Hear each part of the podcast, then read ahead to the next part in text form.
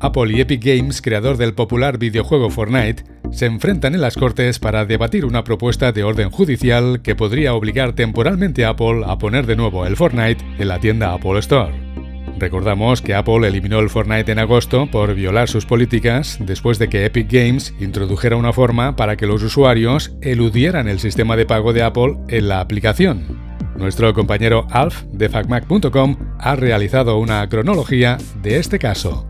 Ahora conoceremos todos los detalles. Oye Siri. FaceTime con Alf. Llamando por FaceTime a Alf. Conectamos con Madrid. Alf, bienvenido a Territory Mac. Hola Yauma, buenos días y un cordial saludo a todos los que nos siguen. Fortnite es un videojuego desarrollado por la empresa Epic Games en 2017 que hoy en día sigue siendo uno de los videojuegos preferidos por los gamers. ¿Qué lo hace tan querido para la comunidad? Bueno, pues es un juego de acción, de batallas, de... tiene ese componente como pasó en su día con el Candy Crush, que hace que de repente prenda en la gente y la gente se empieza a descargar, empiezan a jugar, le cogen el tranquillo, les gusta tal, no sé qué, y se corre la voz y bueno, y el resultado es que muy bien, sin saber por qué, este juego es un éxito apabullante, se han dado una serie de condiciones que han dado con una receta perfecta, un equilibrio perfecto entre todos los componentes que han hecho que la gente pues se pase horas y horas jugando al Fortnite. Un éxito que muchos desarrolladores quisieran, pero el pasado verano se mascó la tragedia. ¿Cuál es el argumento de este caso?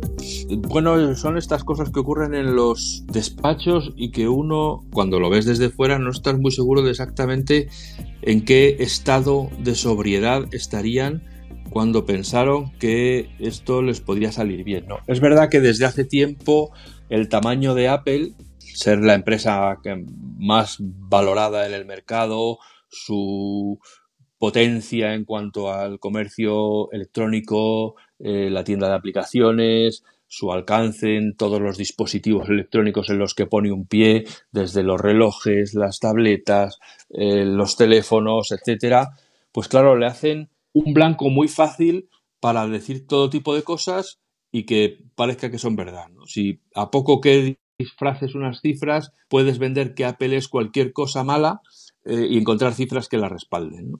Y por supuesto, cada cosa que hace Apple o que deja de hacer, pues se puede amplificar como para que esto sea el auténtico azote de las buenas intenciones de los pobres desarrolladores que están sudando bytes para conseguir un juego que les dé 4 dólares en su cuenta. Y parece que Apple es el coco que lo que quiere es comerse a todo el mundo, cuando si se comparan las tácticas de otras empresas con las que compite, como Amazon o como Facebook, Apple podríamos decir que es casi un monaguillo de iglesia comparado con las tácticas que utiliza Amazon de devorar todo lo que pueda ser negocio, o no hablemos de Facebook, que es un auténtico pozo sin fondo del tráfico de datos, etcétera. A pesar de todo, cuando eres muy grande, pues es muy fácil apuntar a, ti, porque eres tan grande que es fácil que te den, ¿no? Y desde hace un tiempo se está construyendo la narrativa del Apple como monopolio, como empresa monopolista, como si de alguna manera ella hubiera llegado a esta posición a base de machacar al contrario o de limitar las posibilidades de los demás para desarrollar productos en su plataforma, cuando en realidad es justo al revés. Ha llegado a esta posición porque facilitó el desarrollo de todo tipo de aplicaciones y de, un eh, mercado de aplicaciones como no existía antes, dándole una amplificación y dándole un protagonismo como no se había dado en ninguna otra plataforma. Entonces, bueno, ahora lo que hay son un revisionismo interesado para decir, no, no, no, de todo eso ya no, todo eso no fue así. Ahora Apple lo que quiere es quedarse con todo el mercado, pagar poco, ganar mucho, y como gana tanto, es injusto que siga ganando tanto y tiene que dejar de ganar dinero para que nosotros podamos ganar más. Más, más o menos ese es el argumento que hay de que como Apple gana mucho, pues tiene que ganar menos para que los desarrolladores puedan ganar más. Alf, según tus investigaciones, ¿cómo está afectando este caso a Apple y a Epic Games. Muchos lo presentan como un caso de David contra Goliat y para la gente que no esté versada, pues David era un ciudadano corriente que era bueno tirando piedras con la onda y Goliat era un gigante que amenazaba a su pueblo. Entonces David se fue a enfrentar contra Goliat y lo tumbó tirándole una sola piedra. Entonces, bueno, en este caso, esto que es una escena de la Biblia, pues Goliat sería el gigante Apple y David sería el pequeño Fortnite, Epic Games, que está ahí peleando por sacar adelante su negociete. Bueno, es una simplificación para que Epic salga favorecida. Epic es un gigante que es el, el dueño del Unreal Engine, del motor de juegos que utilizan muchísimos juegos de acción y es tan grande, no, no es tan grande, pero es muy grande para su nicho de mercado que son los juegos y no tiene nada que envidiarle en cuanto a posibilidad de eso. Además, Epic Games está participada por Tencent, que es una empresa china muy grande, que es la dueña de WeChat, y por lo tanto, pues hay otra serie de implicaciones que aunque no han salido a colación en este tema, pero bueno, pues hay ahí otras tensiones entre los gobiernos americanos y chinos que tampoco se pueden obviar, ¿no?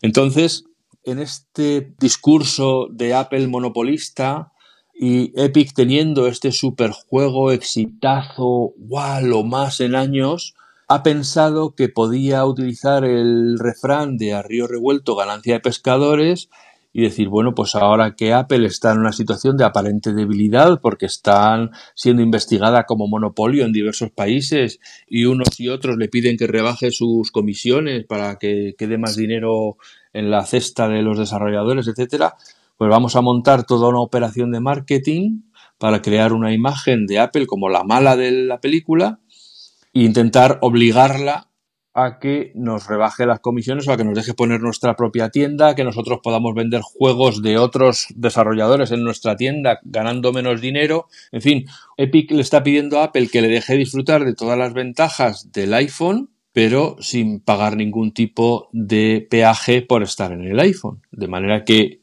los juegos de Epic se vendieran en la propia tienda de Epic sin pasar por la App Store, las ampliaciones del juego se vendieran en la tienda de Epic sin pasar por la App Store, etcétera. Y que además dejara que Epic vendiera los juegos de otros desarrolladores en su propia tienda.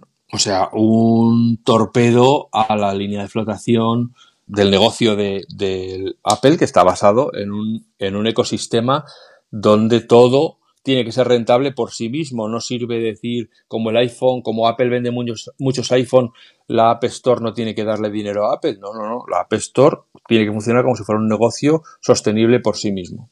Que además es un gran negocio. Yo eso creo que es indudable. Entonces, Epic pensó que en este entorno podía montar una operación de marketing en el cual Apple pareciera la mala y Epic pudiera forzar su mano en los tribunales diciéndole como no me des lo que yo quiero, pues te llevo a los tribunales y esto va a ser una pesadilla de relaciones públicas para ti porque te vamos a poner a parir y porque vamos a hacer que otros se sumen y verás tú la que se va a montar. Bueno, Apple que tiene ya la piel endurecida de tantas batallas, pues esto lo ha visto con, pues me imagino que levantando una ceja diciendo, pero qué bueno, y ha hecho lo que, es, lo que dicen las normas del App Store, una, una empresa que abre unilateralmente una tienda y que, y que empieza a vender por su propia cuenta, pues automáticamente se retira la aplicación de la tienda y hasta que no cumpla las normas de la tienda no vuelve a entrar. Epic ha intentado que un juez le obligue a Apple a, dejar que el Fortnite siga en las tiendas de Apple y de Android, porque esto mismo eh, Fortnite lo ha hecho en la tienda de, de Google, en Google Play, y, Google también ha retirado la aplicación de su comercio. Lo que pasa es que como Google Play vende tan poco, pues no es noticia, ¿no? Pero el caso es que, pues, para colmo, la, la, juez que ha visto el caso ha tomado el lado de Apple, diciendo que Fortnite, o sea, Epic, había vulnerado deliberadamente las normas de la tienda y que, por lo tanto, ya sabía cuál iba a ser la consecuencia de sus actos. Y en esas están. Ahora estamos a la espera de juicio con las eh, diferentes pruebas que cada uno presente y ya veremos, pero vamos, para Epic, que por supuesto mm, nunca jamás volverá a gozar de las simpatías de Apple y cualquier otro juego que pueda hacerle competencia a Epic, eh, pues verá amplificado su alcance en las presentaciones de Apple para disminuir la relevancia de Fortnite y de los demás juegos que saque Epic en la tienda, pues yo creo que ha calculado mal el, el golpe, ¿no? Y que pues va a salir muy escaldada Epic de esta batalla. No sé si Apple saldrá reforzada. Es posible que la retórica del monopolio se siga manteniendo porque puede interesar a, muy diferentes sectores. Ya se han manifestado en el sentido también los periódicos y los que venden contenidos audiovisuales, en fin.